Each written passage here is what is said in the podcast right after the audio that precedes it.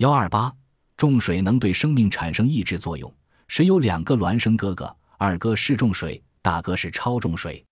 一公升水在二十摄氏度时只有零九九八二公斤，重水稍重些，一公升有一千一百零五公斤。超重水则达到一百二十一公斤。超重水在自然界里少的几乎等于没有，在超重水较多的海洋表层中也仅能找到十亿分之一。重水虽然较多，在普遍水中也不过五千分之一。化学家们发现，在化学反应中，如果用重同位素代替轻同位素，总会使化学反应速度变慢。当发现重水以后，人们推想，如果用重水代替普遍水供应生物，可能会抑制生命的过程，或带来严重的后果。在这种想法的激励下，早在三十年代。科学家们就开始用绿藻做实验，实验中发现，这种低砖的原始植物对重水的适应性很强，只有在含重水超过百分之八十五的水中，它们才生长得很慢。令人惊奇的是，它们甚至能在含百分之九百九十六的重水中生长。当然，绿藻从普遍水中移到重水里有一个适应过程，最初几个星期一点也不长。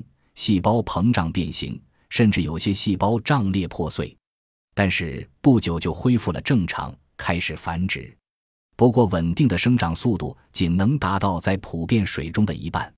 由此看来，尽管绿藻对重水有惊人的适应能力，但生长速度明显的受到影响。那么，动物对重水的反应如何呢？有人用小鼠做过对比实验，开始时。把三组小鼠的腹部都注入肿瘤细胞，让其中两组饮用重水，使它们体液中的重水浓度分别达到百分之十五和二十五 x。结果，饮用重水的小鼠肿瘤生长速度慢得多，而重水浓度较大的那一组最缓慢。据推测，如果动物体液中重水浓度达到百分之五十九至六十，就可以完全抑制肿瘤细胞的生长。重水就会成为癌症患者的灵丹妙药。遗憾的是，实验告诉人们，哺乳动物所能忍受重水的最高含量只不过百分之二十五左右，超过这个限度就会引起严重症状或突然死亡。此外，人们还做了一些其他实验，如用重水浸泡种子，就会使种子不能发芽。在含百分之三十至五十重水的水中，蝌蚪、鱼类很快就会死亡。小狗更怕重水，它血浆里重水的含量只要达到百分之二十五，就会发生贫血症、心脏病；达到百分之三十就会死亡。